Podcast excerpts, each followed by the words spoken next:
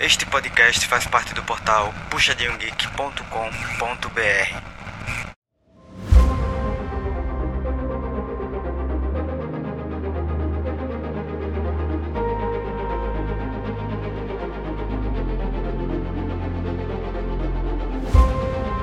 pessoal, bem-vindos a mais um PG Quarter. Esse PG Quarter para falar agora só de jogo bombástico, só para falar sobre as séries da quarta de final que foram assim maravilhosas.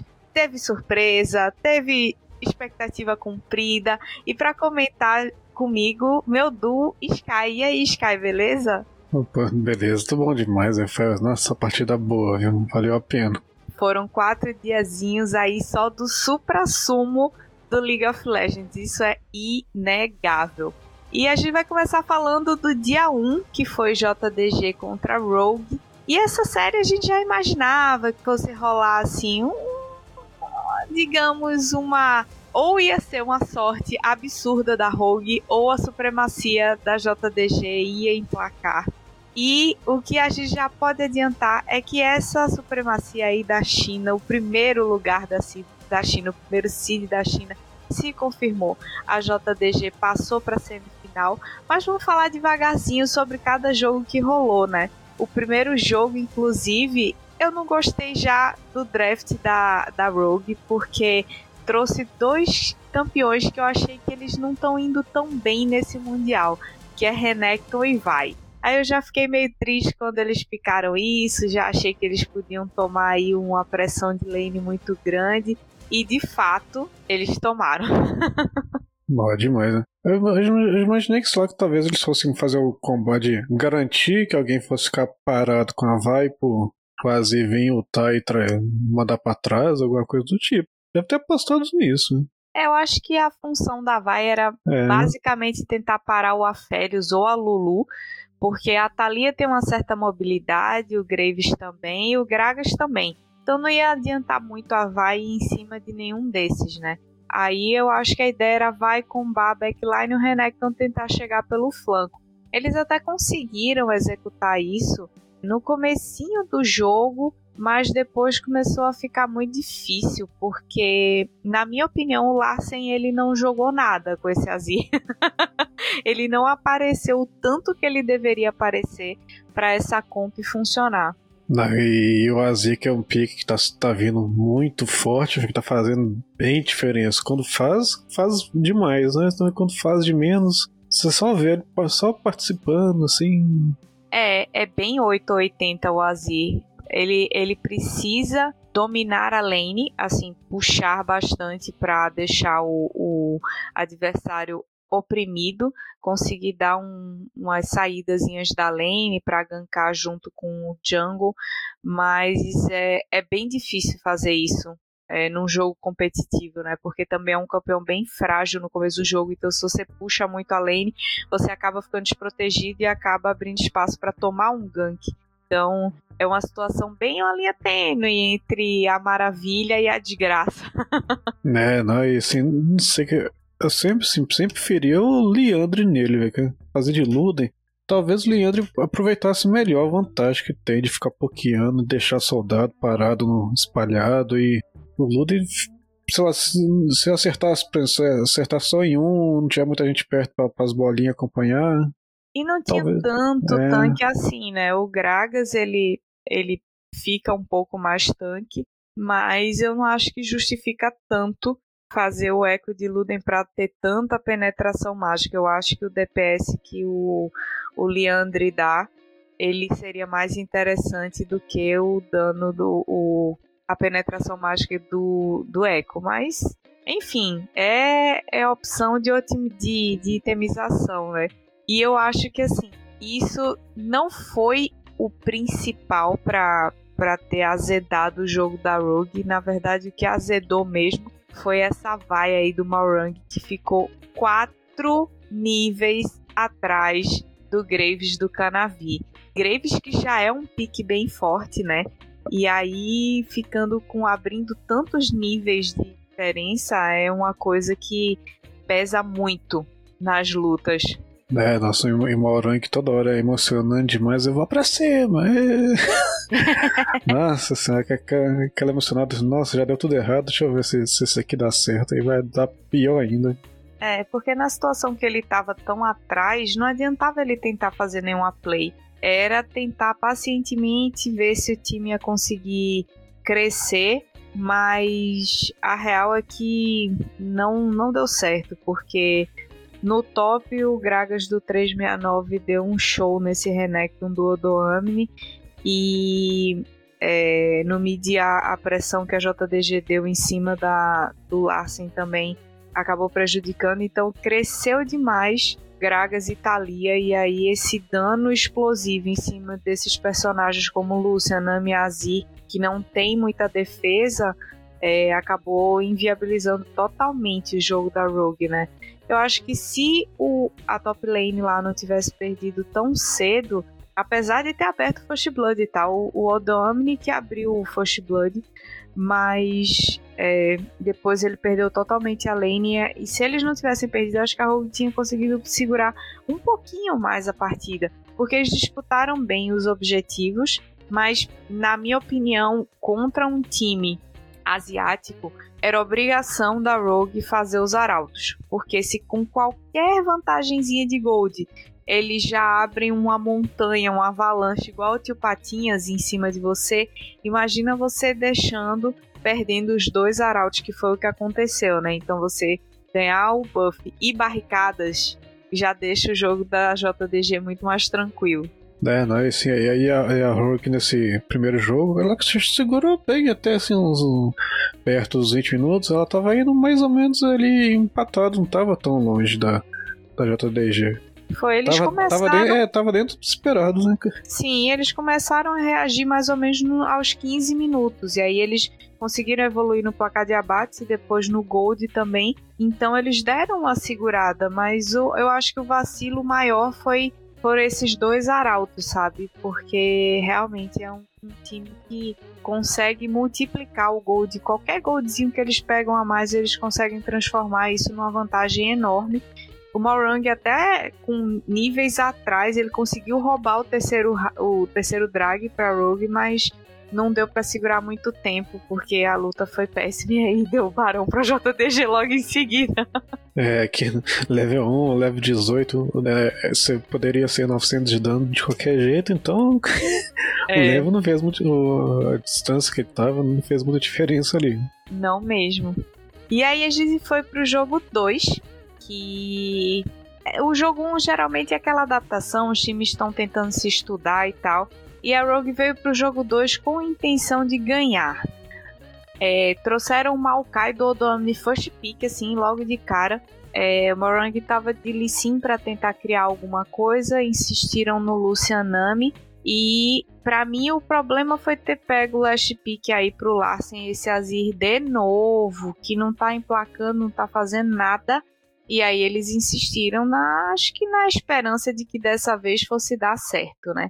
É, eu gostei da resposta da, da JDG porque eles trouxeram Gwen, que faz tempo que a gente não vê, uhum. e é, trouxeram Silas pro Iagal, ou Big Iago, ou Iagão, como o pessoal na narração do, do BR estava chamando, porque era uma boa aposta, por exemplo, as ults que ele tinha para roubar. Tinha ult da Nami, ult do Lucian, ult do Azir, ult do, do Maokai. Então, eram ótimas ults para ele roubar. Achei muito interessante esse first pick. Assim que eles viram o Maokai, já picaram Silas. Achei bem inteligente por parte da, da JDG, mas estava confiante que a Rogue fosse fazer alguma coisa porque também estavam numa, numa composição confortável para eles, né?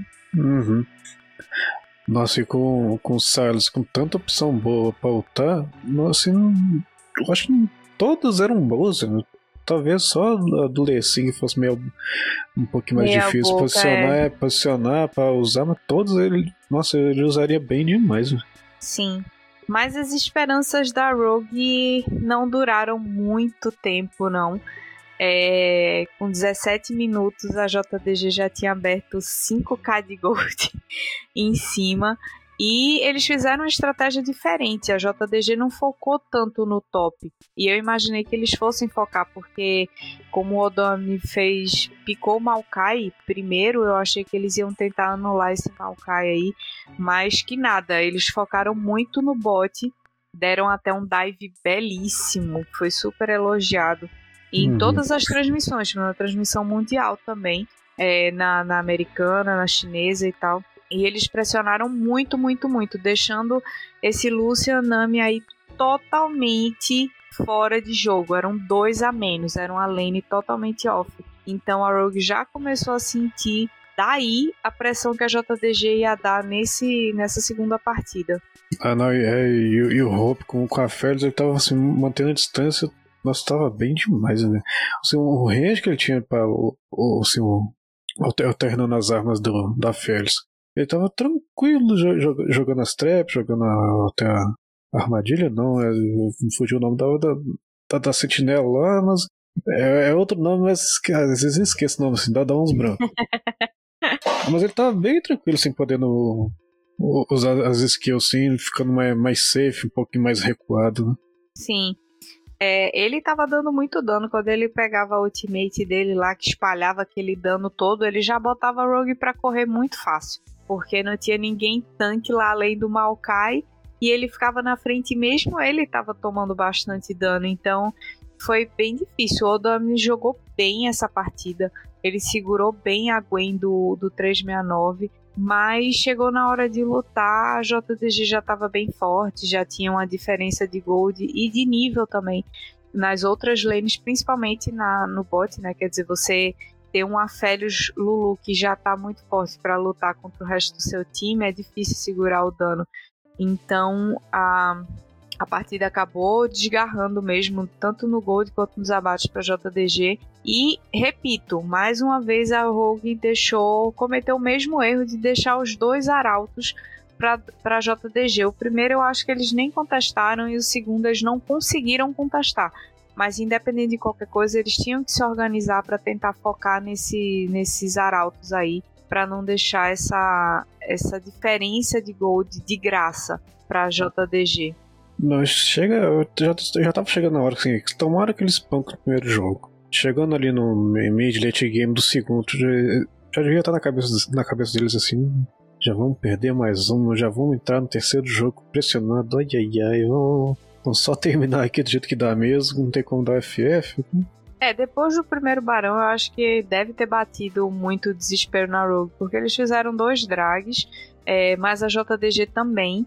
E depois rolou uma fight que acabou descambando pro, pro Barão, pra JDG. E isso daí foi que já começou a pesar. E depois do segundo barão não tinha mais como segurar. Tipo, e o segundo barão aconteceu seis minutos mais ou menos depois do primeiro. Então a dominância da JDG já era bem evidente. Eles não conseguiam mais é, segurar, porque se tivesse uma diferença maior de tempo entre um barão e outro, é, significava que a Rogue estava conseguindo administrar o jogo, mas não foi o que aconteceu. Realmente já já tava, a diferença já estava muito grande e a Rogue tinha que lutar porque não tinha outra opção e acabaram tomando mais outplay e tal e cara só só foi chacina.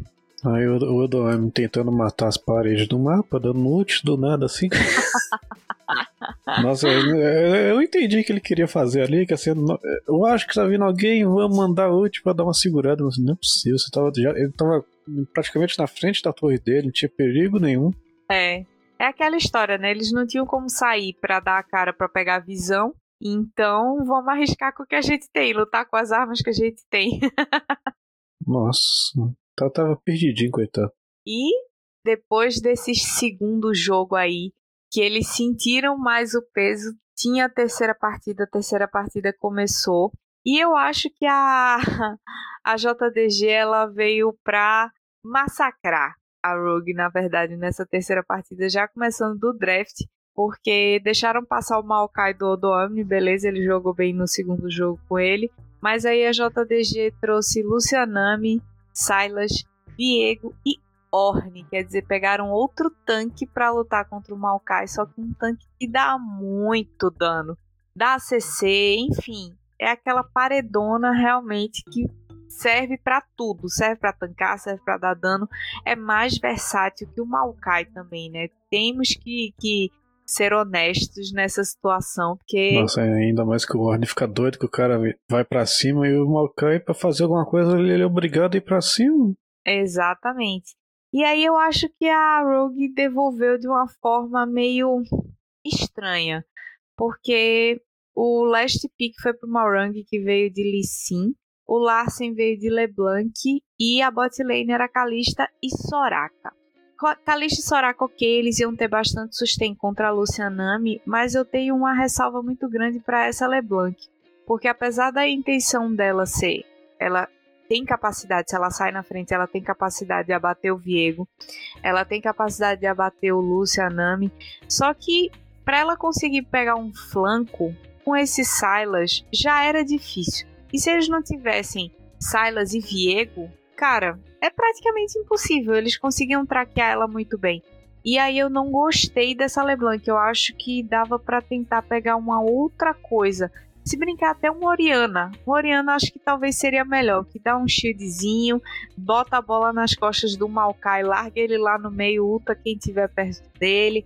Eu não sei, alguma algum campeão utilitário seria melhor. Ou até mesmo um Akali. Sei lá, se é pra pegar assassina, pega um Akali que tem umas, uma fuga melhor do que uma LeBlanc. E não tava banida, tinha essa opção e, cara, eles simplesmente não pegaram. Né? E parece que ele trocou os itens dessa partida, trocou. Ele, o que ele fez, os itens que ele fez, a build que ele fez na partida passada, ele deveria, deveria ter feito nessa. E que fez nessa, deveria ter feito a primeira. No, Tava a... meio bagunçado. É, a LeBlanc com pra, pra dar aquele burst bem mais forte com, com o Luden funcionaria bem melhor que agora. Tem um Orne, que é o tan tanque gigantesco, Salles pra aguentar, ó, desnegócio. Tá vendo? É, o que ele fez no jogo eu deveria ter feito no outro, né? Era o nervosismo, era o nervosismo. é, incrivelmente, a bot lane da Rogue acabou segurando bem a pressão que a, o Lucianami consegue imprimir na, na lane phase e devolveram bem também a pressão, tanto que o Comp conseguiu pegar um double kill é, bem cedinho no 2v2 limpo lá, totalmente sincero e honesto, antes dos 4 minutos de jogo. Então eles estavam jogando bem essa, essa dupla aí de Kalista Soraka. Mas depois disso, a Rogue fez drag, porém mantiveram o mesmo vacilo. A Rogue não chega, não consegue rotacionar para fazer os arautos na partida. Aí tivemos o mesmo cenário onde a JDG consegue abrir o gold, segura a partida e o 369 com aquele ornizão conseguiu dessa vez colocar pressão no Maokai do Odoamne, coisa que ele não conseguiu fazer de Gwen. E aí deu aquela solada linda no Maokai inacreditável o dano que aquele Orne deu no Maokai, cara. Né, nossa, e, e, nessa partida acho que o Morang fez jus ao, Lessin, que tava cego. pra, pra, pra, acertar os Q tava difícil, né? Tava, tava difícil. E volto a, a, ressaltar que o Larsen, cara, foi o, o, o player assim menos impactante no, no, nessa série toda da, da Rogue. E, no geral, eu não, não vi ele se destacar. Tiveram alguns jogos que ele brilhou muito é, na, na fase de grupos e etc. Mas, cara, nessa série ele simplesmente sumiu. E o Morang, que também desempenhou muito bem na fase de grupos, agora também deu uma sumida total. Acho que sentiram a pressão de jogar contra um time mais experiente, mais cascudo. Mais experiente no sentido de que jogam uma liga mais difícil, não que tenham mais tempo de jogo do que eles, assim, não me entendam mal. Mas é uma liga muito mais difícil, mais acirrada do que a LEC, né? Então, acho que pesou demais no psicológico e na gameplay mesmo, no dedinho lá. Ah, a LPL são todas MD5 também, tipo, igual a LCK?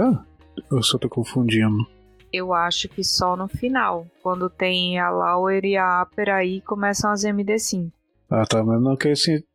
É meio que entra psicológico, essa pessoa já, já tá bem mais acostumada a jogar uma MD5 assim que vai apostar no jogo, vai, dar, vai ver se dá certo ou dá errado. Ah, na LPL se fez tem um milhão de, de MD5. É, então. Eles têm, eles têm mais jogos, eles têm. O campeonato começa mais cedo, acaba mais tarde. É bem mais comprido o, o campeonato da LPL. E eu, o que o Larsen não conseguiu fazer de, de impactar na, na, na, série como um todo, eu acho que o Trimby conseguiu fazer com essa Soraka nesse early game. Porque ele jogou, viu? Ele deu muito dano e curou muito com essa Soraka no comecinho do jogo. Mas e é uma Soraka que tá sumida, sumida total do, do, do metro, assim, de repente, o povo, esque, é, o povo esqueceu dos primeiros metros lá do começo da, da fase de entrada lá, aí, aí começou a vir Graves, começou a voltar ah, sei lá, Silas pro mid, vindo Soraka, vindo Tristão, ah, nos outros jogos, vindo Tristão de novo também, tá voltando é. tudo. Estão voltando uns bonecos antes de 2020. é. é. E assim, mesmo com todo o esforço da Rogue, que eles, eles conseguiram é, garantir as lanes na lane phase, segurar um pouco o jogo, é, manter o gold empatado.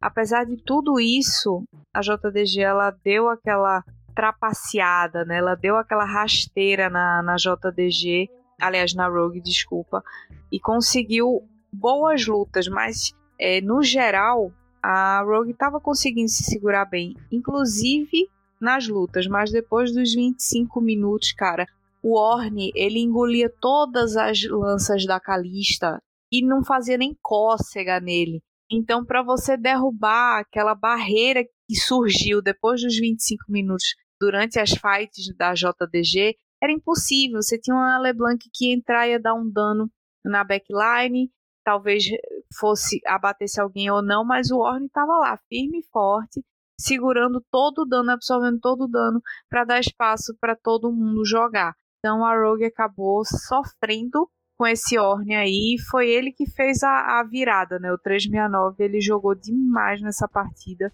E não que a Rogue tenha jogado mal, mas eu acho que o vacilo de toda a série de ter deixado os arautos para a JDG acabou influenciando demais no resultado final do jogo. É, bastante, não? E o Maurang também deu uma castigada na, nas três partidas, viu? Não? Foi, o foi, rendimento foi, foi baixíssimo. Também achei. E nesse jogo foi até interessante, porque a, a Rogue conseguiu fazer três drags, né? Eles chegaram em ponto de alma nos 25 minutos ali, mais ou menos, mas foi totalmente inútil, cara. Eles não não serviu para praticamente nada. A JTG não caiu muito no conto do vou pegar a alma do dragão se você não vier lutar. E no final das contas, esse Orne aí fez toda a diferença. Absorveu todo o dano e a Rogue podia passar meia hora batendo que ele não ia morrer. Uhum. E com essa série de 3 a 0, a JDG se classificou para as semifinais e a Rogue deu adeus e voltou para a Europa. A JDG vai ter um confronto aí pesado. Mas isso daí é só depois que a gente comentar sobre o dia 2. que foi bem pesado também. Também. Eu, sinceramente, esperava que fosse três, um, uma série de cinco jogos. Porque a gente tinha T1 contra RNG no segundo dia das quartas de final. Eu não esperava menos do que cinco jogos. Eu tinha certeza. Quando sentei para assistir, eu falei, cara, vai ser um 3 a 2 aí para alguém. Porém, eu estava totalmente equivocada. Uns disseram que a Covid que a RNG pegou influenciou, outros disseram que não teve nada a ver, foi porque a T1 estava num dia inspirado. Eu só sei que eu esperava mais da RNG e não esperava tanto da T1. Então foi assim, para mim foi uma chuva de emoções essa série. É, o negócio Covid não teve nada a ver, não. Eles tiveram lá um problema na, um problema na troca estúdio, isso aqui é aquela bagunça da fase de entrada, espancaram do mesmo jeito na primeira, na primeira partida do, da, da fase de, de, é, de grupo, não, as, as eliminatórias também foram bem demais, só quando perde que é começar. É, foi o Covid, é, é, também achei, também achei papo furado isso aí. É, foi um jogo bem dominante, não dá para dizer que não foi, foi um jogo bem dominante da T1. E assim, quando acabou essa primeira partida, eu olhava para a TV e dizia, cara, o nível de League of Legends atingido após essa partida tá em outro patamar. Jogaram, jogaram o League of Legends mais bonito que eu tinha visto até então nessas quartas de final, cara. Foi absurdamente bonita essa partida. Vingança, vingança. Vieram com o ódio todo acumulado da, da final. É... Você me eliminou? Vamos ver como será hoje. Hoje será que é seu dia ou meu dia? Quando tá valendo, e... tá valendo. Sim, eu, assim, repito, não gosto do pique de Renekton. A RNG trouxe Renekton pro top. Só que eu acho que a resposta da T1 foi muito boa, porque tinha Camille Graves para parar esse Renekton. Não tinha um Sejuani para apoiar esse Renekton, não tinha um Avai para apoiar esse Renekton, tinha um Viego. Mas não acho que é o melhor jungle para apoiar esse Renekton, não. Os junglers estavam jogando muito, o Wei e o deram um show nessa partida. Já a partida já começou muito intensa, o que não é muito característico. Assim, geralmente a RNG tem um, um, estilo de jogo mais paradinho no começo e a T1 também. Mas, cara, eles estavam estriquinados. Já começaram a primeira partida, primeiro jogo, trá, o early game super pegadaço. o Faker sofreu no mid, coitado. Tava, tava apanhando feio ali, chegou a ficar 0-2, não ficou? Eu acho que ele ficou 0-3 até começar a render, né? Eu acho. Eu acho que ele ficou 0-3, que ele tomou dois ganks, ficou 0-2 depois ele morreu, acho que pra foi cá, sozinho. É, por aí, foi campado forte. Mas, certo. É, é o certo, claro. Ele é o cara que puxa realmente a, a dinâmica da, do time inteiro. E tudo estava sendo disputado nessa partida. O Honor deu um gank level 2 lá no mid para dar uma ajudada no, pro Faker o aronguejo estava sendo disputado, o campo pequeno, todo mundo invadindo o campo do outro na jungle. Foi, cara, foi coisa de louco essa partida, foi muito top. Mas a pancadaria de Faker e Shaw nas três partidas não foi bonito, viu? Tava, foi, foi bem equilibrado, viu? Foi. E a partida, apesar de toda essa. rolou tanta animação, digamos assim, tanto gank, tanta invasão na jungle e nas lanes, que o primeiro arauto só saiu aos 9 minutos e 40 e First Blood só saiu depois desse arauto. Porque na luta que tava rolando foi que saiu o, o First Blood. Então foi assim: vou te prejudicar aqui, vou te prejudicar ali, porém é, sem abates, porque eu nem quero tomar prejuízo agora. Então não quiseram arriscar nada muito leviano, não. Não quiseram ter o 50-50 aí. É meio que assim, é, padrão da RNG tem muito tempo, já desde ano passado, elas vêm que, essa coisa arrastada o jogo inteiro, não mudou nada até hoje. É, exatamente. É, e é, o legal desse primeiro arauto aí, desse First Blood que saiu, foi que essa luta botou o Wade de volta pro jogo, porque ele tava tomando preju, viu? O Honor deu um olé nele na jungle. E depois disso a T1 conseguiu abrir 4K de gold. Não nesse comecinho, lá para os 23 minutos, mas assim, tudo seguia empatado, o placar de abates empatado. A partida se estendeu para mais de 32 minutos, o que não é uma coisa muito comum de acontecer, né? A gente já tinha comentado isso no, no episódio passado. Os, os jogos têm sido um pouco mais rápidos, mas o que faltou para a RNG tentar dar uma virada em cima da T1 foi paciência, porque com 34 minutos de jogo, tudo bem que a T1 já tinha dominado bastante todos os objetivos neutros, tinha pego os dois arautos, tinha drag, já tinha barão. É, a RNG foi para o desespero, né? Entre aspas, assim, foi aquela ou tudo ou nada, vamos apostar, tentar fazer uma play aqui para ver se a gente dá um prejuízo neles. Se a gente conseguir massa, se não, é, a gente vai perder, mas o jogo já está perdido mesmo, precisava apostar. Então eles eliminam o Keria, mas aí a virada da T1 para cima deles foi infinitamente melhor. E aí depois disso, a T1 simplesmente arrasa com a base deles e destrói o Nexus com o pé nas costas, digamos assim. É, nossa, esse pico de Heimerding suporte tá, tá, tá, tá acontecendo mais de uma vez, não, meio que uma novidade. Nossa, incomoda demais, é pouco. Ninguém anda, não, não passa Parece que eles traçam, traçam uma reta daqui, a, a, Ash com as flechas de gelo dela, ele com a, com a escondida na moita, que geralmente o, quem tá de náuticos uh, gosto pra caramba e funciona muito bem se ele uh, dominar as duas moitas pra ter aquelas. Não sabe que horas que vai vir e tal, mas só que o Raimundo vai lá e vai jogando as maquininhas, vai jogando as maquininhas e ocupa espaço demais e vai pouquinho o tempo todo. É, e uma crítica que eu tive foi exatamente esse Nautilus aí para jogar com esse Aphelios, que não tem tanta sinergia assim. E um campeão tanque sem range para jogar contra Ashe Heimer. No começo do jogo, o Nautilus não tem tanto. Não é tão tanque assim, não tem tanto HP, não tem tanta defesa. E aí aquele pokezinho chato, slow e, e dano mágico misturado com, com dano físico é muito difícil para ele lidar. Então ele ia estar tá sempre prejudicado na lane, né? Ia depender muito de gank para conseguir evoluir a lane, enfim. É, eu acho que, assim, não, não acho que casou esse pique de Nautilus aí, não. Não, e tem aquele negócio também de, dele, o do Kerry, que não é bobo nada, vai colocando as maquininhas justamente naquele. É, é o ponto cego que Nautilus gosta de Dá, dá uma, flecha, dá uma flechada da Hulk, é, é chato demais. É igual, é igual jogar contra a Zyra de suporte. Tem as plantinhas bloqueando tudo, não, com Blitz lá não consegue acertar outro, ou, ou tem bater um Hulk ou um Bind. Não acerta porque tem uma, uma desgranadinha de uma, plantinha de uma torreta lá e atrapalhando e bloqueando. Exatamente. E essa, segunda, essa, essa primeira partida já deu um gostinho pra mostrar assim, olha, a Tijuana não veio para brincadeira e a RNG não tá rendendo como rendeu na fase grupos.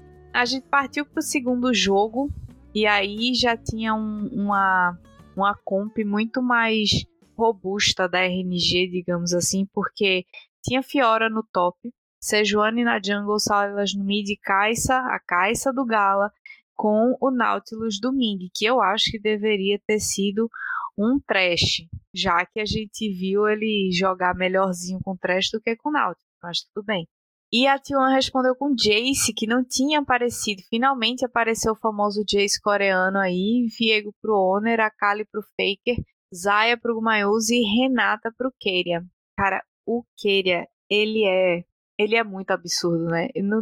Para mim, ele é um dos melhores suportes do mundo, com folga, com folga. E olha que ele nem tá performando como ele performou no Mundial do ano passado, que ele tava assim, osso, ninguém pegava ele. Não, aí o Zeus, é, não, assim, o Zeus nessa, nessa partida, coitado, foi saco de pancada. Não, o Zeus, o, ele não só foi saco de pancada, como ele também trollou. Então chegou uma hora que ele não queria, ele tava tipo, eu não quero mais jogar. Ele ficou parado uma hora lá no top. A Fiora do Brit, cara, será que ele caiu? Deu uma, uma espadadazinha assim. Ficou, acho que ele ficou esperando um pause.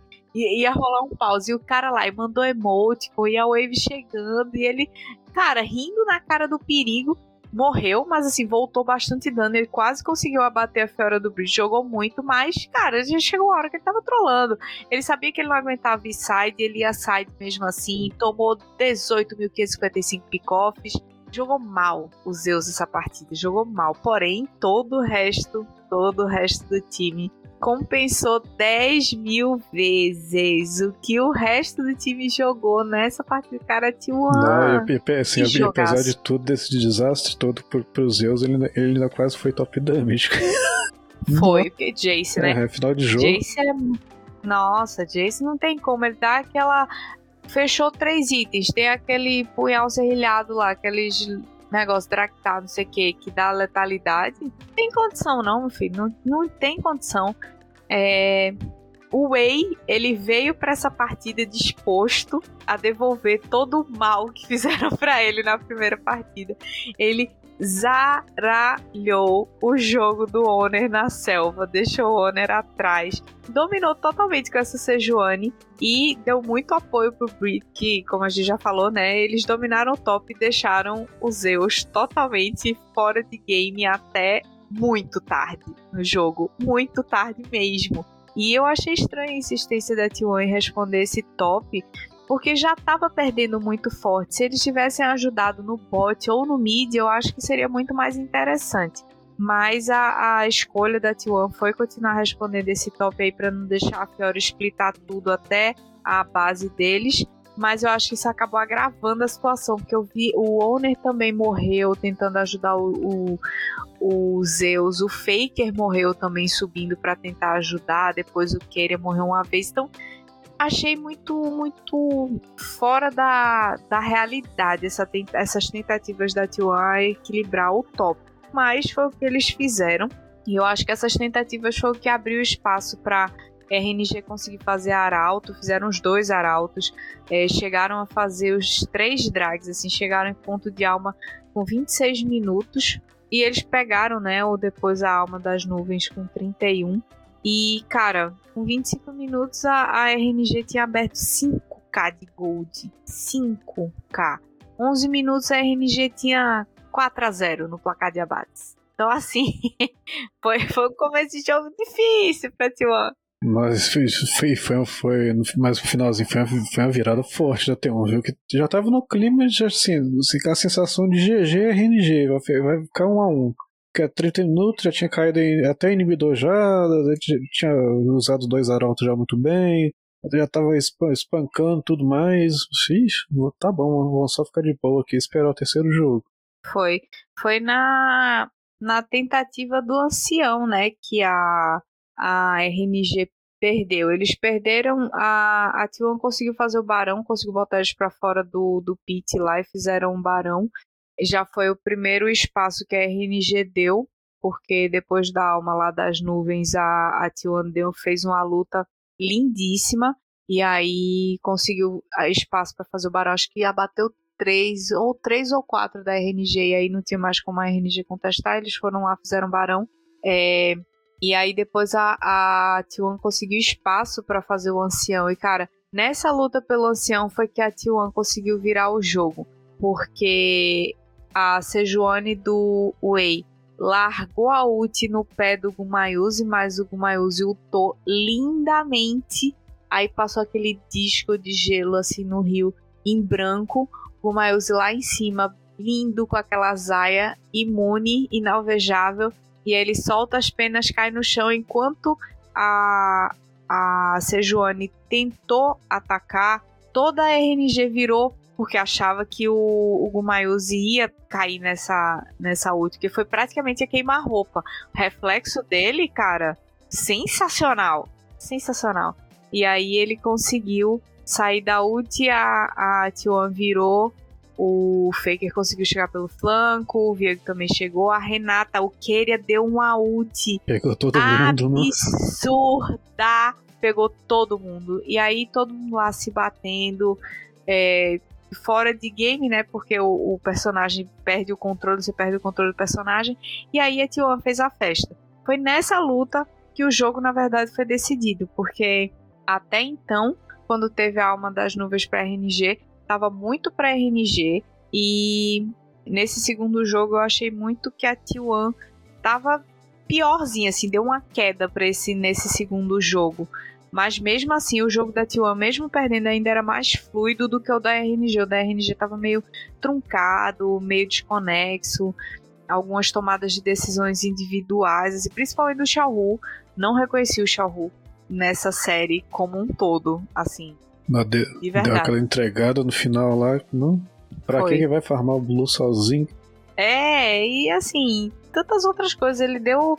Um, entregou uns pick-offs logo depois que a RNG tinha aberto uma, uma quantidade de gold considerável. Ele foi lá e se matou na, na side sem necessidade, sim. É, não reconheci o Xiaohu, de verdade, nessa, nessa série. E principalmente nesse segundo jogo. Não, não curti a atuação dele, não. E aí no jogo 3 foi quando eu pensei, é agora que vem a reação da RNG, vai ficar 2 a 2 e depois a gente vai ter uma decisão aí no último jogo, porém nada disso. A T1 deixou passar a Trox para RNG. Quando eu vi, eu falei: não acredito numa coisa dessa. E aí a RNG trouxe Vai, Silas, Afélios e Soraka. E a T1 respondeu com Ione, Sejuani, Akali, Varus e TK. Cara, essa essa duplinha de Oni com Sejuani deu um trabalho, um trabalho, porque o stun da Sejuani destacava tão rápido com a velocidade de ataque do Ione que era impossível sair depois que você tomava o slow. Impossível. Não, e se não tomasse também, ainda já tava o Ione com estacando a passiva dele e podendo dar uma stunadinha lá também. Sim, dava aquele knockupzinho, enfim.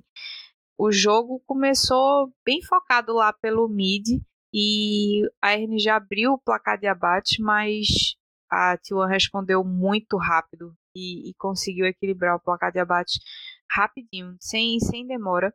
O Faker e o, o, o Kerry até deram uma empolgada, né? Eles deram uma trollada lá da Ivan do bot pra tentar bater o Gala. O Gala só no sapatinho lá. Mano, foi inacreditável aquele dive. É, pelo menos não saíram zerado, zerado né? É, não saíram zerados, mas tipo, desnecessário, não, foi, sabe? Foi bem torto Totalmente né? desnecessário. E a partida ficou muito sanguinária, muito rápido, porque em 12 minutos já tinham 12 kills no jogo, 6 para cada lado. Eu nunca tinha visto um jogo da T1 ter tanto abate em tão pouco tempo. Eles estavam realmente procurando luta e foi engraçado que a RNG respondeu, também não deixou o, a peteca cair, não. E eles estavam na trocação franca de abates aí até os 15, 20 minutos, mais ou menos. Né, né, só que nessa hora aí já tava que uns 17 a 8 pra T1. Nossa. É, foi virando, é, né? A partida que geralmente se, se somar uh, os dois times, no máximo dá 8 kills, no final aí já tinha quase 30 joga. É, porque com, nos 20 minutos rolou uma luta no mid. E aí a T1 garantiu um ace, né? Aí ganhou aí 5 abates no bolso de grátis para botar na, na sacola. E o, o jogo foi muito, muito rápido. Acabou pouco depois dos 24 minutos. É, foi bem acelerado. Os times estavam assim: vamos pro tudo ou nada, vamos lutar, vamos brigar. Ainda mais a T1, que tinha um time que tinha Ione, a Kali, eles precisavam lutar, eles precisavam brigar. Então, é, foi um jogo bem divertido de assistir, muito dinâmico e totalmente dominado pela T1, os objetivos neutros e depois do do Baron, a T1 arrastou a RNG de volta para a base, tipo, rusharam top mid a RNG teve que voltar para se segurar. Mas, cara, partida absurda da T1. Eles cometeram uns erros esquisitinhos, esse dive mesmo foi um exemplo deles. Mas eles souberam voltar, se reagrupar, respirar e tipo, não, vamos fazer o que é certo agora e vamos tentar dominar a partida e conseguiram realmente botar a RNG no bolso nessa partida. Ah, eu quero mais uma vez com esse, esse bagre aí não, fez, fez, fez miséria, né? Fez, fez. Ele joga muito, cara. Eu sou muito fangirl do, do Kerry, eu não posso mentir, não. Pra mim, ele é top 1 do mundo de suporte sem, sem nem contestação, assim. E aí, depois desses dois dias de 3-0, né? Eu já tava, cara, não é possível. E assim, essas quartas de final vão ser tipo 3-0, 3-1. Não vai ter um 3-2. Não vai ter um reverse sweep. Não vai ter nada de emocionante. Eis que chegamos ao dia 3 das quartas de final de Genji contra Daon Kia. Nada mais, nada menos. Um dos confrontos mais esperados, tá? Que eu já estava muito triste, inclusive no episódio passado comentei que eu estava triste que eles iam se enfrentar já, porque eu sabia que ia ser jogão e foi cara, que série maravilhosa.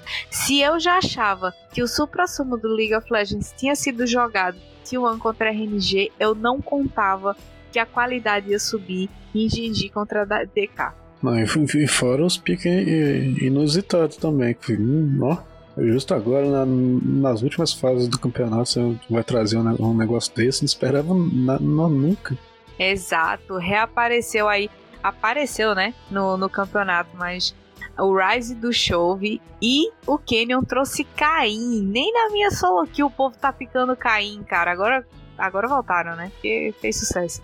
Mas assim, piques inusitados, realmente. Já no primeiro jogo.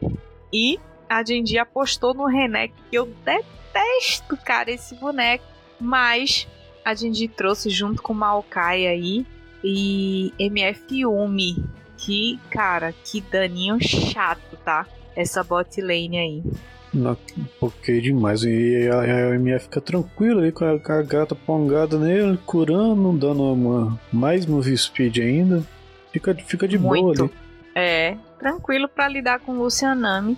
E a, o jogo, essa primeira, esse primeiro jogo foi mais ou menos como aconteceu na, na primeira, no primeiro jogo lá de RNG e T1. Muito pegado na jungle. É, o Peanuts deu. Ele conseguiu. É, o Kenny conseguiu pressionar muito o Peanut, mas aí ele deu uma trollada. Uma trollada assim, um erro básico de League of Legends, que nem bronze faz mais, que é tentar deixar a kill pro companheiro para tentar fortalecer o cara. Cara, dá pra matar? Mata. E aí o que que aconteceu?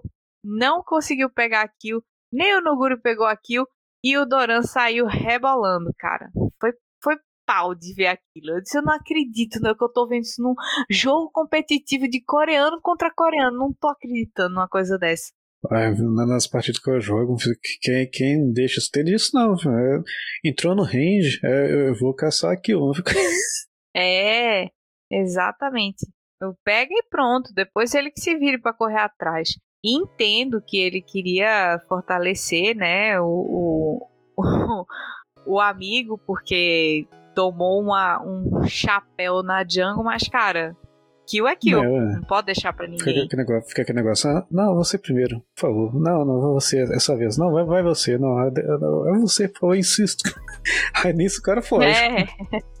pois é, quis ser amigo demais, acabou perdendo, foi tudo. E o jogo foi super pegado nesse começo, tinha muita luta acontecendo nos 2v2, 1v1 da vida, em todas as rotas, mas a Jinji acabou se dando melhor no mid e no top, e ficaram bem fortes no mid e no top. A DK só conseguiu abrir um pequeno espaço, uma vantagenzinha com um rush no bot que junto com o Arauto, né, que eles conseguiram pegar o primeiro Arauto, e aí eles forçaram um dive, que a gente respondeu muito bem, e aí garantiram a, a vantagem de volta. A DK conseguiu um ourinho, mas depois a Genji segurou esse dive e aí voltou a ficar de boas na, no placar. Ah, os objetivos neutros eles começaram a ficar mais na mão da, da Dawn do que da Genji. E só que o problema é que as lutas que a Jinji estavam procurando, elas foram ficando mais intensas e eles estavam controlando o avanço da ADK. A ADK fazia os objetivos, abria um espacinho no mapa, mas a, a Genji estava segurando e segurando principalmente com os dois bonecos que mais param o avanço, que é a MF e Umi. Eles davam slow, limpava o wave, aí o Mi ficava dando aquele pokezinho chato, procurando alguém para subir no ombro e ficar bisbilhotando pela jungle ou pela rota.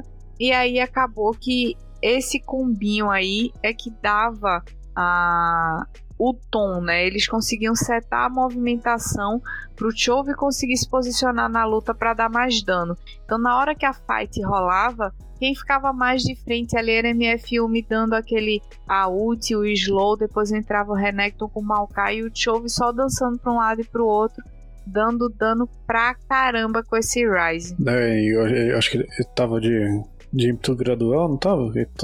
Provavelmente tava? Eu não, não acho que tava... sei, mas eu acredito que sim. Não, não, tava assim que eu tô lembrando aqui, que fica aquele rastrozinho azul da hora quando a, a runa ativa. Então ele tava movimentando rápido demais, né? toda hora aproveitando, aproveitando que todo mundo estava travado, nossa, ele, ele, nesse jogo ele carregou, velho. E ele usou muito a ult dele para se reposicionar. Às vezes ele ia, acabava a frontline e o pessoal vinha atrás dele, ele já tá voltando para se reposicionar e continuar dando dano. Então o Chove jogou e jogou nessa partida, isso é fato. Ele jogou demais com esse Rise. Vamos para o jogo 2, com o Peanut levemente abalado pelo chapéu que ele tomou na, na jungle. Porém, é, a Genji veio com uma comp disposta para lutar mesmo assim, porque temos Camille, Sejuani, Oni, MF e Yumi. E a DK respondeu com Gragas, o Kong, Azir, Lucianami. Esse o Kong aí foi o troll, né? Porque eu não esperava que o Canyon fosse pegar o Kong. Não tá sendo mais picado, ele não tá encaixando mais tão bem nos jogos.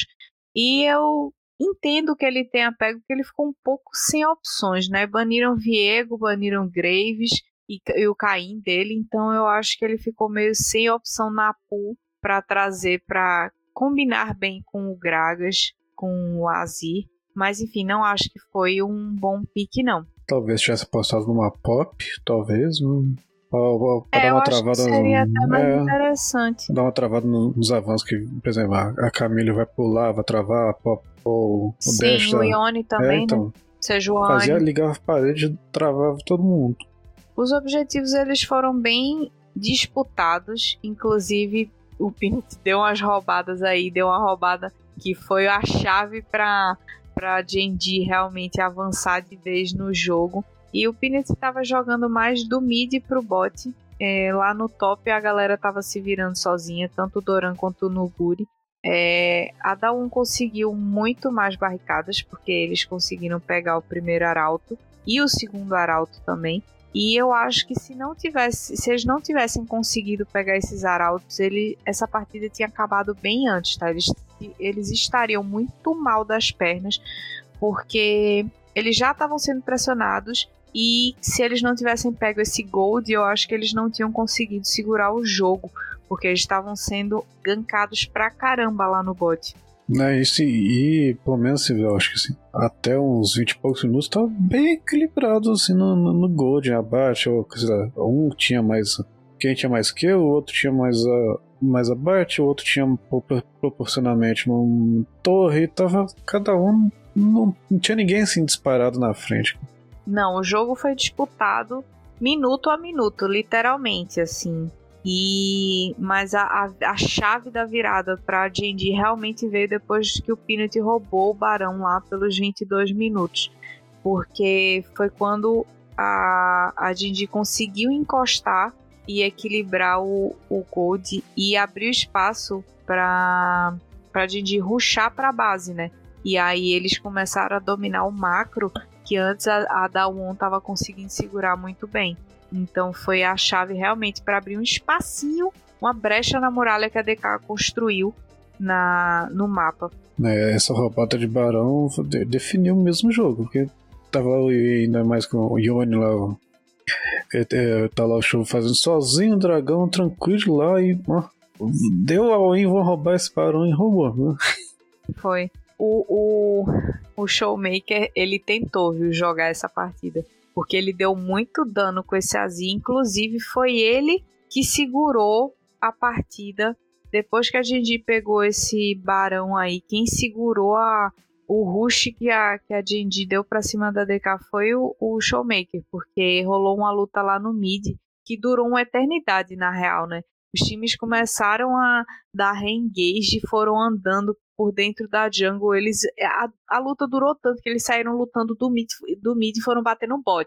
De tanto que eles andaram lutando e dando re-engage esperando o cooldown voltar, foi, foi louca essa partida. E o Showmaker brilhou muito, cara. Brilhou demais. Foi isso que deu uma segurada na Genji e botou a DK de novo nos trilhos.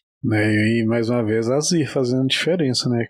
Aquele daninho que você não espera, aquelas espetadinhas uhum. doloridas. Aquela lutada que puxa dois, três no, do nada. Né? E o tanto que ele brilhou na luta anterior foi o que ele. foi o que ele trollou na luta seguinte. Ele deu. Ele fez uma boa jogada na disputa pelo drag, só que ele empurrou todo mundo e morreu nessa empurrada. Daí ele jogou a Jinji quase toda pra cima da própria backline e aí todo mundo só agradeceu, né? Quem não gostou foi a, a galera do a, o ADC e o Sul, que tomaram no colo uma galera gigantesca. A Jinji conseguiu pegar a alma do, dos ventos e aí teve novamente uma disputa pelo Barão, só aquela lutinha para ver quem é que vai dominar o mapa para tentar fazer o buff. E aí dessa vez a Jinji estava bem mais organizada e não deu para DK não. Eles se organizaram de um jeito que conseguiram abater geral e aí não precisaram nem fazer o buff, foram rushando para a base da, da DK e garantiram o GG. No jogo 3, a coisa mudou de figura. Acho que a DK deu uma respirada a Dindi deu aquela relaxada, tipo, ah, já estamos com dois garantidos, vamos garantir um 3-0. A gente já viu aí dois dias da galera garantindo 3-0, né? E aí eu já tava triste, cara, não é possível, vai ser outro 3-0 e tal. Não foi. A Daon apareceu para jogar, mas apareceu para jogar muito bem. E o Showmaker ele não jogou por um, ele jogou por 10. Ele jogou por ele, pelos cinco do time dele, dos cinco do time inimigo também apareceu um Swain do nada, que ninguém esperava que fosse aparecer, junto com a Sejuani, um Viego, um Afélios e um Alulu. E a resposta da D&D foi Maokai, Pop, Azir, Lucian e Nami. Cara, o que o Showmaker jogou essa partida não tá escrito. Não está escrito. É, é o tal do pique meio que teórico. Parece que é inusitado, só que não tá, não tá nem um pouquinho esperando isso, não tá preparado. Imagina um, pro Maokai que vai, vai pra cima, uma pop vai pra cima, ele liga a ult e fica lá o tempo todo. Vai, vai, vai queimando todo mundo com a Leandre, vai, vai puxando, nossa, parecia que, sei lá, eu tava com três Hulk ali que tá puxando todo mundo. É, ele, ele pegou, meu Deus do céu. Eu tinha. Eu olhando a play, no replay, e cara, eu dizia, não é possível que isso pegou. Foi impressionante, impressionante. O Kenyon tomou o First Blood e eu achei que isso ia estragar demais o jogo dele, mas ele conseguiu seguir de boa, com um farm saudável, fazendo objetivo, inclusive dominância total da Dawon nos objetivos Drag, Arauto, Alma, Hextech, Barão.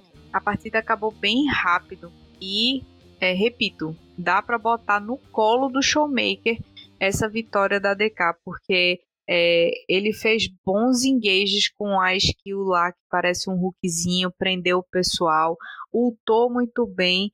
Na transição para o mid-game, a, a Dawon já tinha aberto 6k de gold, é tipo 20 minutinhos de partida. Deu um medinho na disputa pelo Baron, porque a Dawon quase perdeu, mas o Showmaker de novo brilhou mais uma vez, garantiu o objetivo. E cara, o Nuguri tava lá junto com o Showmaker de mão dada, dando CC, dando slow, dando tudo para ajudar ele a dar mais DPS, né, dano por segundo no time inimigo. E, cara, ele tava com muita vontade de ganhar, cara. Muita vontade. Que ele tava com muita vontade. Não, tava demais que, mais que ele jogou tão bem de, nas outras partidas, dando CC pra caramba, ajudando, é, puxando todo mundo, dando aquela manipulada na, na posição da, da Genji. Então nesse aí, 3-0, veio nervoso nessa partida. Veio, veio bufadaço. E entrou bufadaço pro jogo 4 também, né? Acho que ganhou aquela moral ele deve ter levado o puxão de orelha lá no jogo 3. Vamos jogar, ele jogou. Acho que no pro jogo 4 ele já veio com moral, porque olha aí, puxão de orelha deu certo, vim respirando, porque a gente ganhou um e veio, botou para decidir, cara. Ele a Genji veio com Narcia, Joane, Azir, Jinx e Lulu, enquanto a DK respondeu com Renekton, Viego, LeBlanc, Afélios e Renata. É, é, quem, na verdade, esse jogo foi decidido bem cedo, porque o Peanut morreu bem no comecinho no, no top e aí acabou prejudicando o jogo do Doran. E a ele, ele de Sejuânia, o Peanut de Sejuânia, a Sejuânia não pode ficar atrás de um Viego. Se ela tá atrás, ela já fica com um jogo muito mais lento, porque ela precisa se equipar para poder gankar, para poder ficar mais forte. E a vantagem que o Canyon ganhou nessa disputa lá no top, acabou que deslanchou o jogo da DK demais em cima da Genji. É que se, se a Sejuani não fechar pelo menos o, o mítico rápido, não, ela fica muito atrasada, né? Fica, fica muito atrasada e foi isso que aconteceu. A Genji teve que dar um slow no, no jogo para esperar o Peanut se equipar. Tinha um Azir também, o show estava de Azir que precisava se equipar, então não só trollou o jogo do Doran, como trollou o próprio jogo, né? A DK conseguiu mais uma vez um early game bom e manteve a vantagem pressionando a Genji. E o que eu gostei foi que a transição para o mid game foi muito, muito consistente por parte da DK. Eles estavam com 6k de gold na frente, 4 torres a 0 e 6-1 no placar de abates. Então, foi uma dominância total da DK. Do, nos objetivos, no jogo, no placar de abate. Foi, foi bizarro. E eu acho que a estrelinha que a gente devia dar nesse jogo, a estrela que a gente deu pro Showmaker no, no jogo passado, eu acho que a gente pode dividir nesse jogo pro Canyon, que foi o capitão do early game até o mid game, e cara, depois o Deoctan com esse Afélios, que ele deu uma altada que eu em casa senti a dor doeu em mim, bateu em mim a ult dele. Olha, que, aquilo ali em mid late game explode todo mundo, é forte demais, né? Ele, ele tem range de, uma, de praticamente uma tela inteira. Sim. E é muito dolorido, cara, muito dolorido. Ele levantou, espalhou a ult, deu um hit, acabou com a fight. Acabou, ele botou a Genji toda, os que ele não matou, ele botou para correr. Então, cara, bizarro, bizarro o dano desse Aphelios e o Deokdan jogou demais, demais esse finalzinho da partida aí. Se equipou, farmou bastante para deixar esse Aphelios bem forte, exatamente para esses momentos decisivos de luta. E foi isso que ele fez. Apareceu na hora certa, equipado, pronto para destruir a luta. Mas e essa Dominique que ele fechou para ajudou demais para counterar bem a Sejuani tancando lá e aí o Nar virado no bicho lá do demônio lá bate demais. Né? Sim, bateu demais. E aí depois dessa tensão toda, porque essa série foi pegadaça, a gente foi pro quinto jogo e aquela máxima super verdadeira de Dali não passava mais. É, a Dindi repetiu o Nar com Seju, veio o Nar no top, Sejuani na, na jungle, Vitor pro Chove, Lucianami pro, pro Ruler e pro Lehendes. A DK veio com Renekton, Caim, Syndra, Aphelios e Lulu. É, o jogo foi muito pegado, muito pegado, mas eu queria destacar o early game que o, que o Canyon teve, cara. Ele pressionou tanto o Peanut, tanto, ele roubou os campos dele, abriu farm em cima. Cara, ele foi muito chato, ele não deixava o coitado do Peanut jogar. E a intenção era boa. Eles viram como a Sejuani fraca é, atrás no jogo 4 foi praticamente a derrota da Dindi. Então a ideia deles foi muito boa, foi tentar repetir o feito que eles tinham conseguido na, na partida anterior. Só que a Dindi conseguiu responder bem. O jogo não teve muitos abates no começo do jogo, porque a gente teve o primeiro arauto com 9 minutos, o primeiro drag com 12 minutos. E, cara, nesse meio tempo foi que saiu o First Blood. Então foi uma coisa mais demorada, foi uma coisa mais lenta. É, a, a ela soube respirar, o Peanut não tentou fazer nada é, muito aleatório, seguiu tentando se virar do jeito que dava para farmar, para conseguir se equipar. E a Genji seguiu o ritmo dele, esperou o que ele precisava para poder começar a lutar. Então, é, mesmo com a pressão que o Kenyon botou, a Genji conseguiu reagir muito bem. E aos pouquinhos eles foram se estabilizando e comandaram os objetivos, que isso foi muito importante. Não, e também for, fora que, que eles é, já sabiam lá da primeira partida do jeito que o Kenan jogava de Caim, então já sabia mais ou menos assim onde que, como ele seria pressionado, onde que poderia tentar dar arriscado. Fica, fica, acaba ficando meio que previsível, né? Esse pique de Caim de novo. Sim, sim, com certeza. Mas também, se, eh, se ele tivesse conseguido. Ele zaralhou o jogo do, do, do Peanut, mas depois ele não conseguiu se transformar. Ele demorou tanto para transformar, ele demorou 20 minutos para transformar esse Caim. Então, foi muito difícil, porque a DK acabou tendo que botar o pé do, no, no, no, freio e segurar um pouco o jogo também. Então acabou que os dois times se equilibraram nessa disputa. A Daon conseguiu é, pegar torres, enquanto a Genji estava pegando os objetivos neutros, e aí eles foram aos pouquinhos, cada um se estruturando, e no final acabou dando melhor para Genji, né? Mas enfim, foi uma partida bem mais disputada, que é vantagem, vou olhar assim um gráfico de gold. Teve uns, pelo menos até assim, uns 20 minutos, eu ficava vermelho, azul, vermelho, azul, vermelho, azul, não dava diferença de mais de 2k. Sei lá, no máximo isso. Não, não.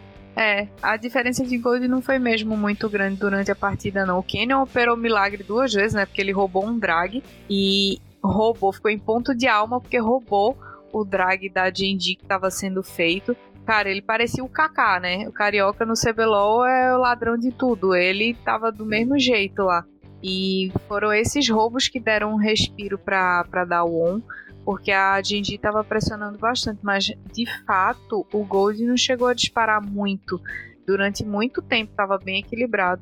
Inclusive teve uma play do Canyon que foi muito boa. É, antes do Barão, do primeiro Barão, ele veio pelo flanco assim, lá no mid ele conseguiu dar um engage belíssimo. Ele levantou três junto com o Showmaker e os três que estavam na backline estavam quase sem vida e eles pegaram os abates e com, com isso eles conseguiram espaço e tempo para fazer o Baron, né? Cara, essa play acho que tinha que ser moldurada, porque foi muito bonita. Não, foi pra. Não, e, e conseguir acertar três com a, com a foice do Caim é, é, é bem difícil. É, a área é bem pequena, não, né? É minúsculo, né? Mas eles, depois do barão que a Genji fez, o Ruler brilhou muito numa luta lá no top e salvou a Genji. Depois dessa luta foi que a Genji conseguiu garantir o GG. Foi um, um, jogo bem demorado, né? Tiveram dois barões, mais de 43 minutos de partida.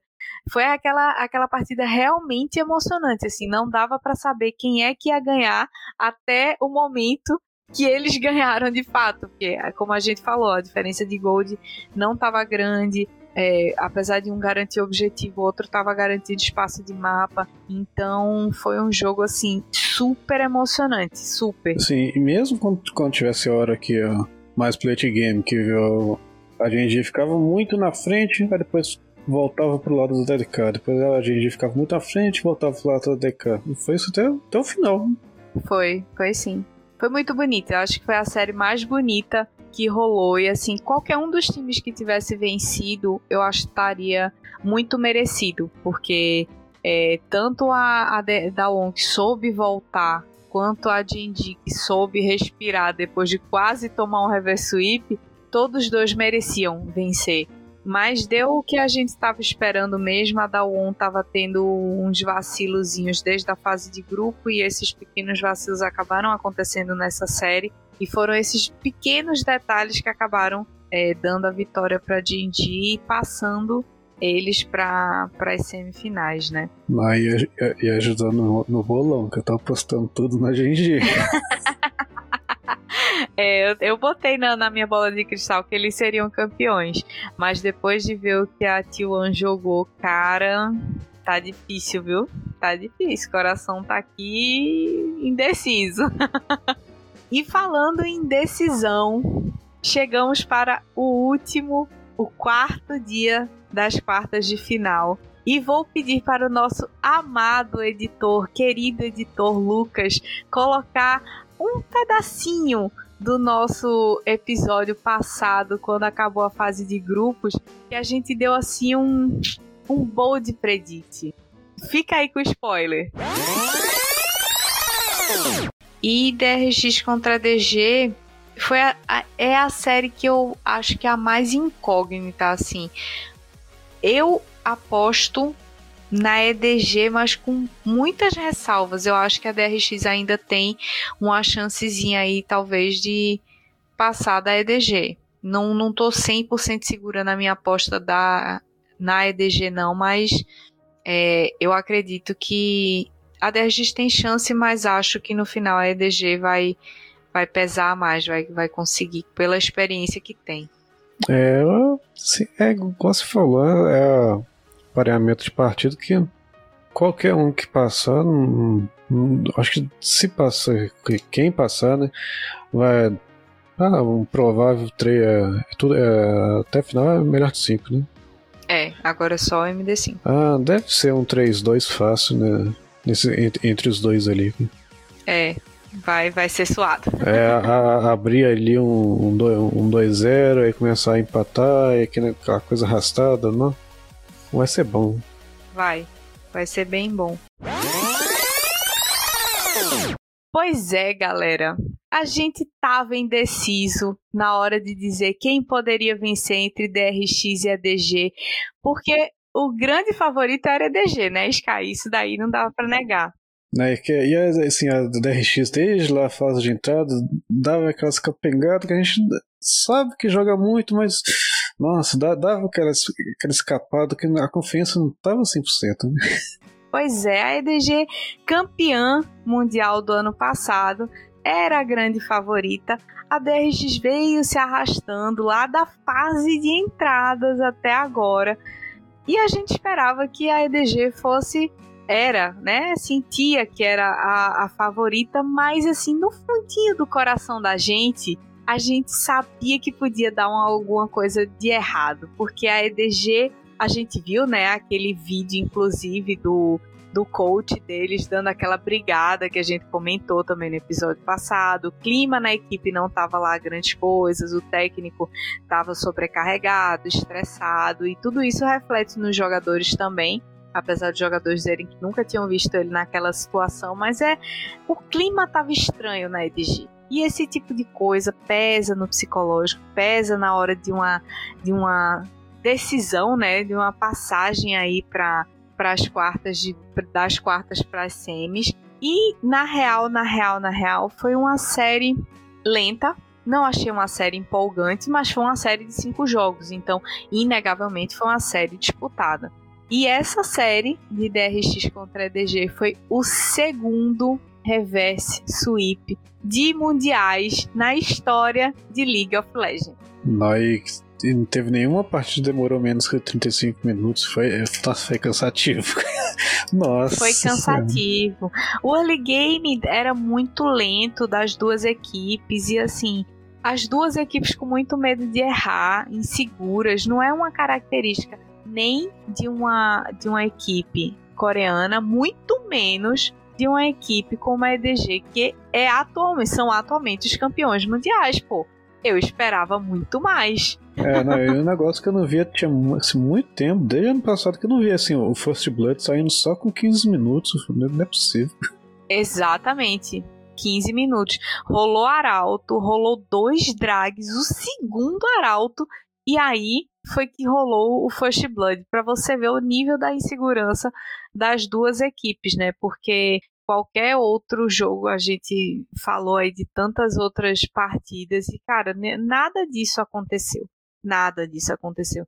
Foi muito estranho, muito estranho e principalmente pela parte da DRX. A DRX ela estava com muito mais medo de arriscar do que a EDG. Então tinham situações onde é, tinham três players da DRX contra dois da EDG com vantagem de gold ou de nível e eles não arriscavam lutar, não arriscavam ir atrás de um pick-off, de tentar bater alguém da EDG. Então tudo isso acabou deixando o jogo bem maçante. Bem maçante. Não, eu estava bem nervoso, assim. Toda, cada hora, ou um, um dava aquela emocionada e, e, dava um follow, só um overzinho, aí depois o, o outro time dava um overzinho, dava pick-off, dava kill e ficava nesse equilíbrio foi tão equilibrado que até essa primeira lutinha aqui onde saiu o First Blood, é, a luta terminou empatada. Foram dois abaixo para cada é, lado. Então, é, até nisso, né? Fica até, até difícil. Né? Sim, as lutas estavam nessa primeira partida especialmente. Nas outras também, mas nessa principalmente, as lutas elas estavam sendo muito prolongadas e muito bagunçadas. É, acabou dando melhor para DRX porque ela conseguiu conquistar espaço de mapa e, e mais objetivos, mas assim, foi, cara, no geral, em kills ficou melhor para EDG, mas em espaço de mapa ficou para DRX. E aí foi só na hora que rolou a luta para impedir a alma do drag que a EDG jogou muito. Tipo, deu aquele clique, um, um, um, um glance do que era a equipe no, no Mundial do ano passado. E aí o Scout deu um baile com esse Azir dele, que estava equipado até os dentes. E aí ele pegou três abates e ficou 7 barra 0 barra 4. É, outra vez alguém tomando espanco da ult do, Azir, né? levantando três e definindo partida, né?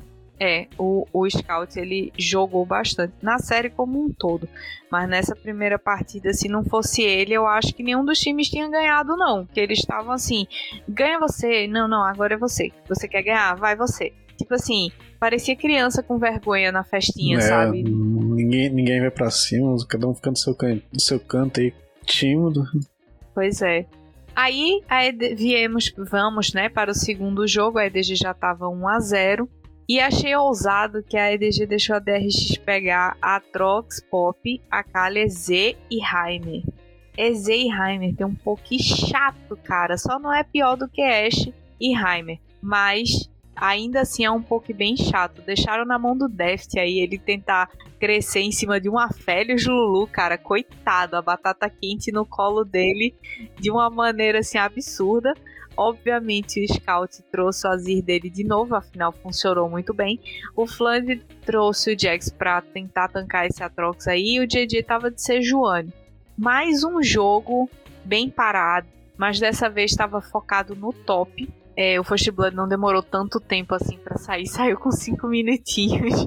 Mas, no geral, os times estavam demorando um pouco para fazer as coisas, porque o primeiro Arauto saiu para DRX com 10 minutos, o primeiro Drag saiu para DG com 13 minutos. Então, é, eles estavam bem lentos com relação a fazer objetivo, com relação à predominância, empurrar a lane, tentar pegar essa essa pressão para conseguir liberar o mapa. Tava um jogo de comadres, na verdade. É, né? isso, e o que a DRX pegava de kill é. Não, peguei. O que a DG pegava de kill em cima do Beryl, a DRX ia respondendo com torre, né? Ficou equilibrado nisso. Cada um faz um, um negócio diferente e fica no 0x0. É, 0x0 ainda tá é. bom. O Barry ficou 0x4 em 13 minutos. Vai, vai pegar. Eu me senti representada, uhum. tá? Eu me senti muito representada pelo Barry. E o, o, como eu disse, foi um jogo bem de comadres, porque um pegava Arauto, o outro pegava Drag, o outro pegava Arauto, o outro pegava Drag, um pegava Barão, o outro pegava Alma, enfim, foram trocando objetivos aí no geral. A EDG conseguiu pegar uma alma do Drag Infernal e um Barão lá no finalzinho do jogo.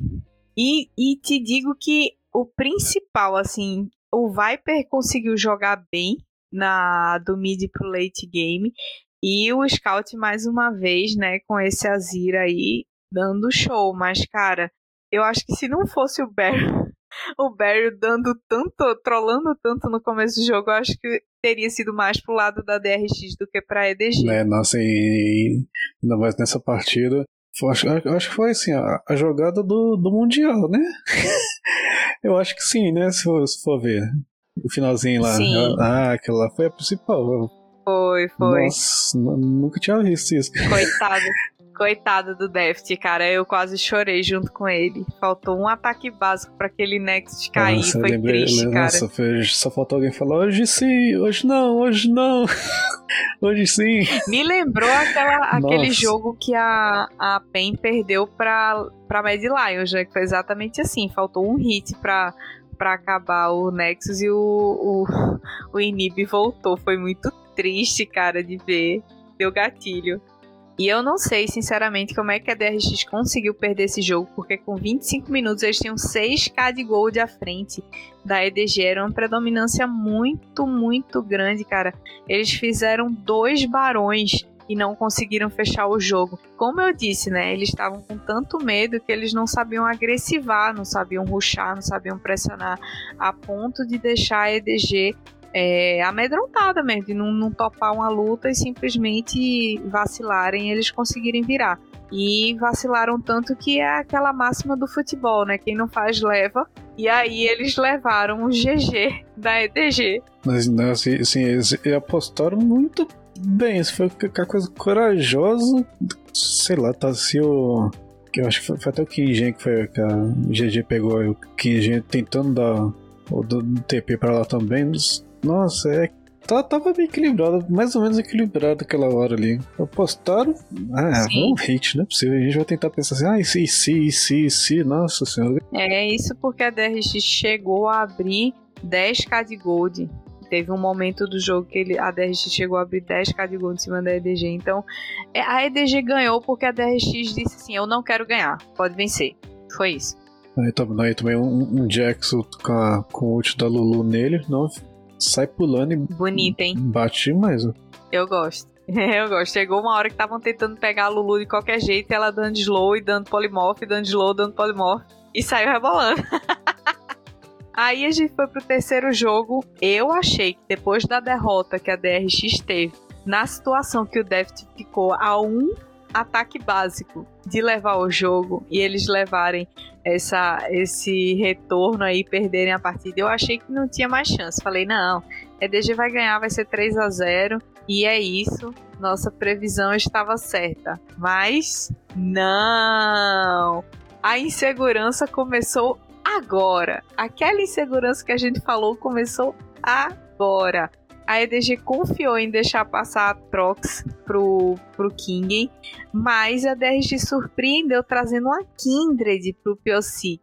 O Zeca tava de Silas, o Deft de Draven e o Barry de Soraka. A EDG respondeu com Fiora Graves, Vitor, Calista e Renata. As duas composições muito dispostas à luta, é, a engage e, assim, acelerar a partida. Porém, acelerar não era nada que nenhuma das duas, dos dois times sabia fazer. É, não, não, e, o Deft nessa partida ele veio com o fator ódio lá em cima. Lá em cima, ele tava revolto. Tava, nossa, tirar isso aí do, do doce da boca da criança desse jeito. Foi mais ou menos o que aconteceu com a, com a T1. Voltou pra. Pegou a revanche, pegou aquele aquela raiva toda acumulada da final da LCK, ganhar e, e fizeram. foi, foi tipo isso. O primeiro arauto ficou para DRX, o Piosik roubou, né, o primeiro arauto. O, o Zeca deu uma trollada, deu o First Blood de bandeja pro Scout. Eu não entendi foi nada, ele foi na jungle tentar roubar o Red mais a ult do Graves e não deu foi dano nenhum com aquela ult. Achei estranhíssima aquela play que ele fez. Mas enfim, as duas equipes ficaram só lutando nos objetivos, aquelas poucas ou nenhuma tentativa de pick-off na side ou na jungle, quase nenhum abate.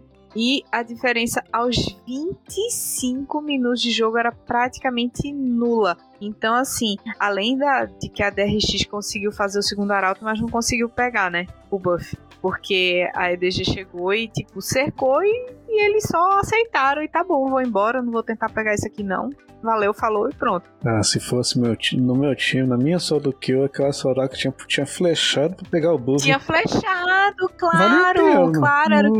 Valia, eu fiquei esperando. Se alguém se mata ali, pelo amor de Deus, pra pegar isso, pra ganhar a barricada e abrir espaço no mapa, por favor. Mas ninguém quis, Mas beleza. Ia, ser, bem, ia ser barato demais, 300 de gold e um flash por, por um arauto no, no, no late eu game. Acho não? também. Eu acho também, mas enfim, não quiseram arriscar para variar, né? Como a gente falou, e eu vou repetir isso até chegar no quinto jogo. Dois times que estavam com cagaço, não queriam jogar League of Legends, eles queriam era jogo de comadre.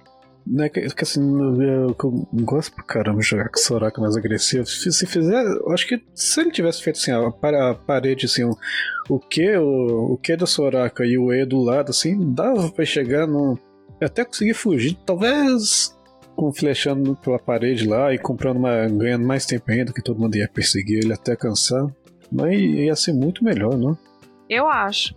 E aí o jogo continuou nessa história de jogo de comadre. A EDG foi construindo a vantagenzinha igual a galinha enchendo o papo de grãozinho em grãozinho, devagarzinho, sem apostar nada muito grande, até que eles resolveram dar uma ruchada no mid que levaram até a T3 Aí a DRX diz: Eita, o outro time resolveu jogar. Se reuniram lá para contestar. E aí a EDG jogou mal. A DRX conseguiu pegar alguns abates. E aí, com esses abates, eles pegaram espaço para fazer barão e deram aquela respirada, né? Tipo, opa, tentaram ameaçar a gente aqui. Tentaram correr, mas vamos manter o ritmo de tartaruga. A, o Gold da DRX chegou até a subir um pouquinho, mas tipo, já tava com 38 minutos de jogo. Meu Deus. Ah, e, um late game de Atrox né? forte demais. Ó. Muito forte, muito forte. E a Kindred do Piosik também tava, tava dando um daninho bem chato, mas assim, o, o Zeca e o, o King é que estavam dando uma, uma segurada boa no, no jogo, mas principalmente o King, porque ele foi o weak side, mas em todos os jogos, né? Mas assim, ele foi um weak side muito bom, ele foi bem constante. E aí acabou favorecendo as plays do, do time da DRX depois nas lutas, né? A Soraquinha também deu uma, uma segurada, uma escurada boa, um silencer no pé da galera também. É que todo mundo. O Gre dá, dá uma segurada no Graves na, na, na Fiora do Flandre ajudou demais. Né? Sim. A Calista também ficava mudinha. Ah, ele deu vários silencers na Renata também no make. Foi bem foi bem legal. Eu não entendi foi porque que o Meiko não picou trash essa série inteira, né? Mas tudo bem. A gente vai pro quarto jogo. E aí eu falei, bom, a DRX pegou um, um gostinho, né? Quem sabe agora eles voltam para mais uma vitória ou será que a EDG vai fechar em 3-1? Quando eu vi o, o draft, eu falei, nossa, a EDG veio braba, né? Veio Atrox, Lissin, LeBlanc, Varus e Renata contra Camille, Sejuani, Azir, Kalista e Ashe. A Ashe era suporte. Tivemos um Ashe suporte nas quartas de final. É, muito e bom. Que Ashe chata, cara. Sofreu Meiko e vai preso na mão dessa Kalista Ashe, tá? Assim, Ashe suporte é bom demais. Eu gosto pra caramba, né? Se ela foi, eu é, também. De... Divertidíssimo. Ele foi de, ele foi de cometa? Não tô lembrado. Deve ter ido. Deve ter é, ido. é impossível errar as flechas dela, então o cometa vai pegar. Sim, o cometa vai pegar. E da Slow também, né? Ele fez. Ele fez mandato, então acredito que tenha ido de, de cometa sim. Finalmente a EDG resolveu jogar, né? Eles conseguiram emplacar um early game mais sólido, conseguiram pegar alto, colocaram pressão no top, na jungle e em alguns momentos também no bot. Mas depois da luta lá pelo Arauto da, da DRX, a EDG levou muito a pior. E aí a DRX empatou no Gold. E foi aí que deu o estalo. A DRX realmente começou a jogar. Devagarzinho no passinho do romano deles, mas jogou muito bem. Estavam lutando bem nos drags e, e os abates que eles estavam pegando estavam abrindo muito espaço também para rotacionar o mapa, tanto que eles conseguiram fazer três torres a um e abrir 3k de gold depois que eles fizeram o terceiro drag.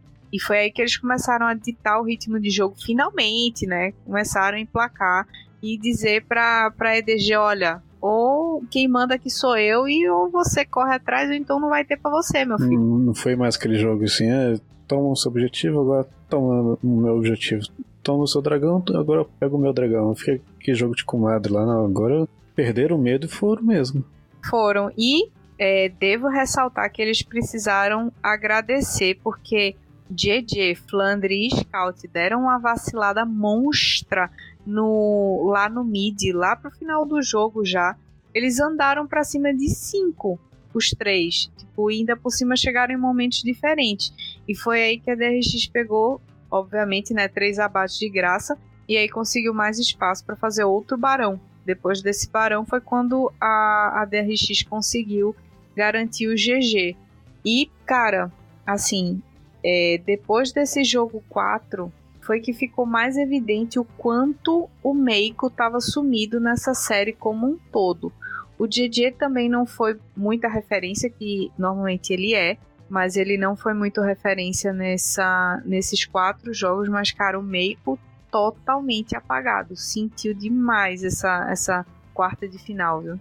É, eu tava tentando lembrar assim, que eu sentindo com a foto do, do Nautilus dele, o, tre, o trash dele, que é famoso pra caramba, de quase, quase não errar hook nenhum. E de algum um engage mais forte. Sim. Eu, eu acho que faltou sei lá, tava faltando força de vontade. Mas também tava faltando força de vontade nos dois times, né? Acho que quem tava com força de vontade ali mesmo era o Deft. E ele, cara, acho que ele fez um motivacional ali nos intervalos entre os jogos, que, sei lá. E a gente chega ao quinto jogo do último dia, a decisão na, no momento onde a gente não sabia quem queria ganhar. Porque até então a gente só sabia que um time estava tentando jogar pro outro quem é que ia ganhar. E aí a gente teve um draft diferente, porque a gente teve Jax pro Flandre com Sejuani, a Kali, a Felios e Lulu. E na DRX teve a Zei Karma na bot lane, que fazia tempo que eu não via essa duplinha aparecer. É uma dupla chata, bem chata, porque a Karma é bem forte no começo do jogo. Mas eu não via como ela conseguiria impactar tanto com a Fiora, um Viego e um Silas. A ult dela dando shield, ok, é forte. O poke dela, o R com, com Q também é forte, mas ela causa menos do que outros suportes, né? Mas tudo bem, foi a escolha do da DRX. Vou te contar que deu muito certo. Não necessariamente por causa do EZ Karma, mas depois que o Deft cresceu. E o Zeca jogou, ele, ele acordou. Ele foi o Zeca que estava na fase de grupos dominando, cara.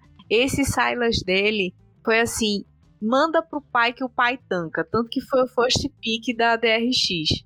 É, assim, aqueles estragos na, que ele fazia com a Kali na fase, na, na fase de entrada, ele tava fazendo com, com Silas agora. Foi. É, eles deixaram pro quinto jogo para fazer um jogo um pouco mais animadinho, cara. Finalmente foi um jogo mais movimentado no começo do jogo. O top e o bot da, da DRX estavam conseguindo impressionar. E, e a, a EDG estava respondendo no mid e na jungle. Então, cara, foi um joguinho mais dinâmico, finalmente. É, né? né? E finalmente baneiro Azir também, né? Também. Quem aguenta? E foi na luta pré-segundo drag que da DRX, né, o segundo drag da DRX, que a EDG começou muito bem a luta, mas o Viego do Piocic, ele deu um olé, brilhou, pegou muitos resets e aí ele conseguiu disparar na frente da Sejuani do Scout. E com isso a DRX conseguiu abrir 4k de gold. E cara, essa porta que o Piocic abriu crescendo de Viego foi a avenida que ele entregou pro Zeca dar um show com esse Silas. Mas, mas Silas ele tava batendo demais. Né? Toda hora ele é, roubando, ou assim, a, a ult da. Acho que foi nessa parte. Não, lembrei aqui agora que toda partida a gente às vezes foge um pouco dos lances. Nossa, coitado do Scout.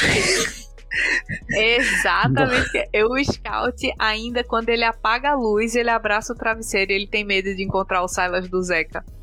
Mas foi solado umas 15 vezes nessa partida. Foi, ele não tinha paz na side. Ele ia pra side, o Zeca via, ele ia lá bater o Scout. Não deixou o Scout jogar. Ela tava sendo, tava sendo uma Kali melhor que ele. Tava. verdade. Isso é verdade. E enquanto o nome da DRX foi Zeca, o nome da EDG foi Viper.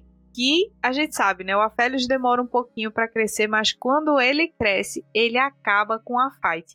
E foi ele que conseguiu segurar o jogo para EDG que já estava super encaminhado para DRX.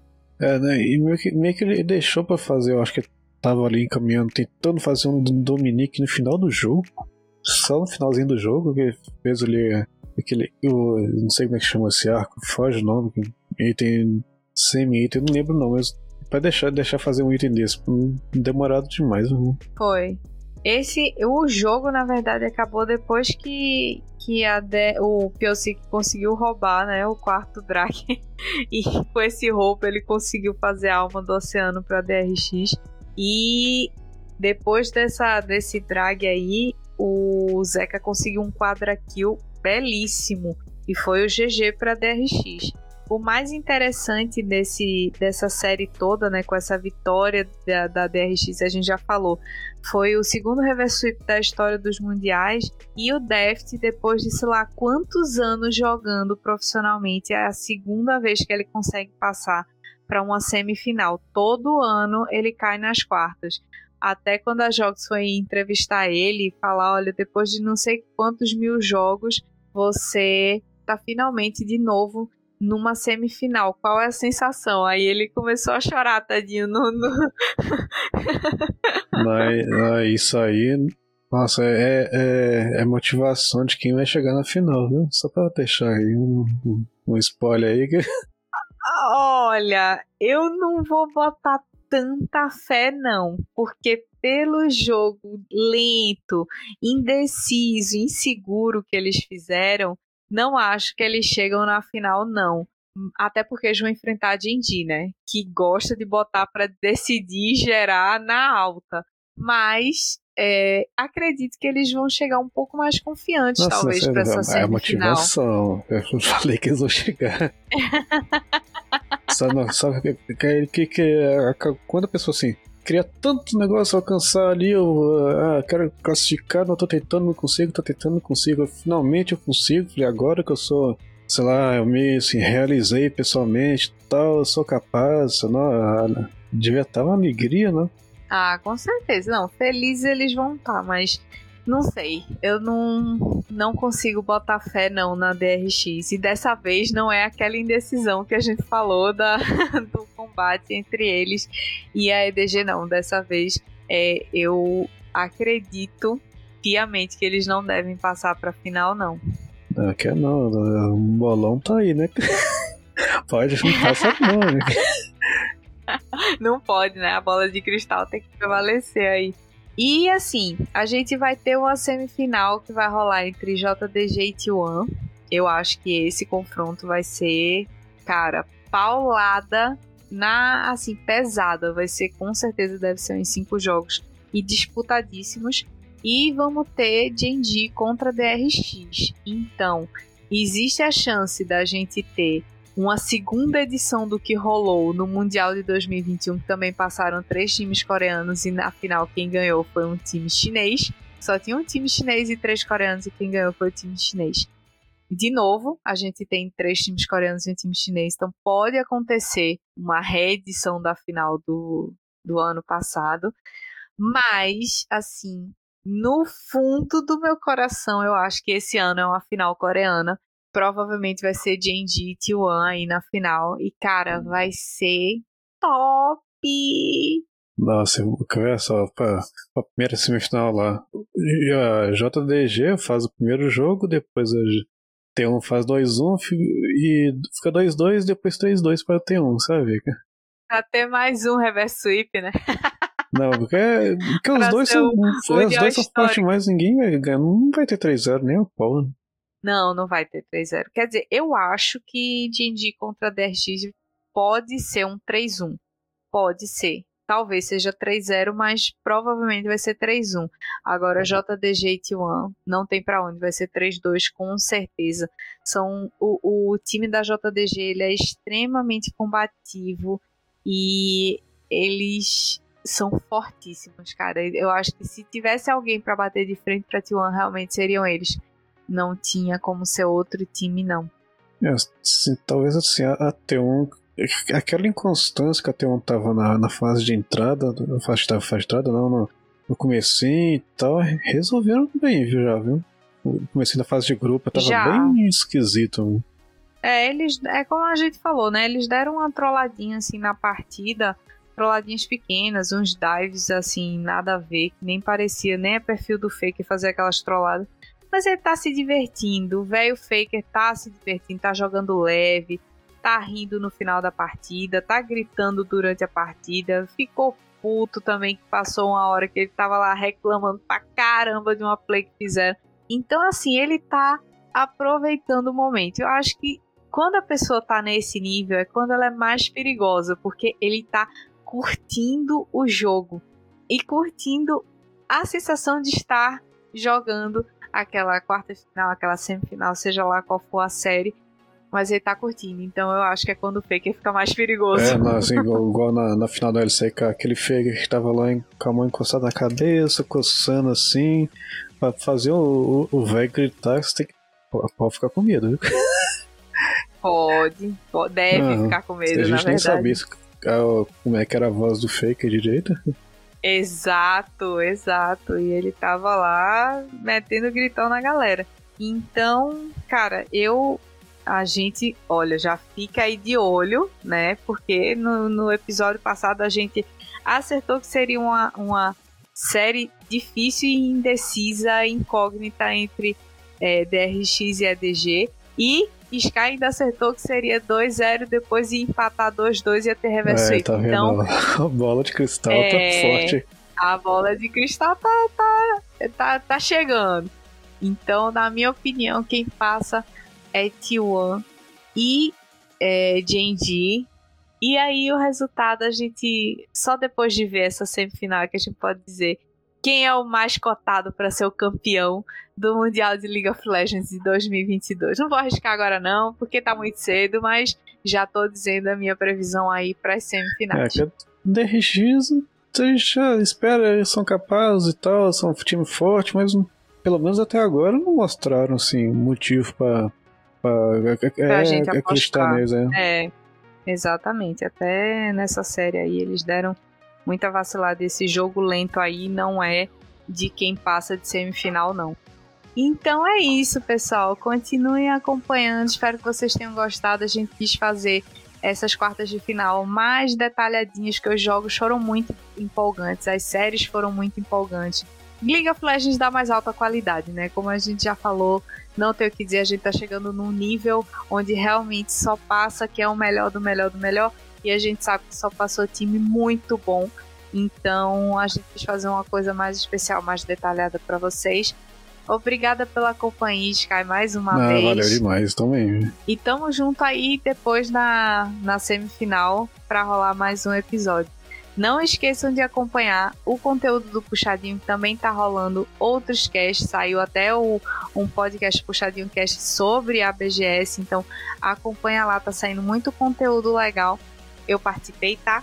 Porque eu fui lá na BGS, então participei do Puxadinho Cast pela primeira vez.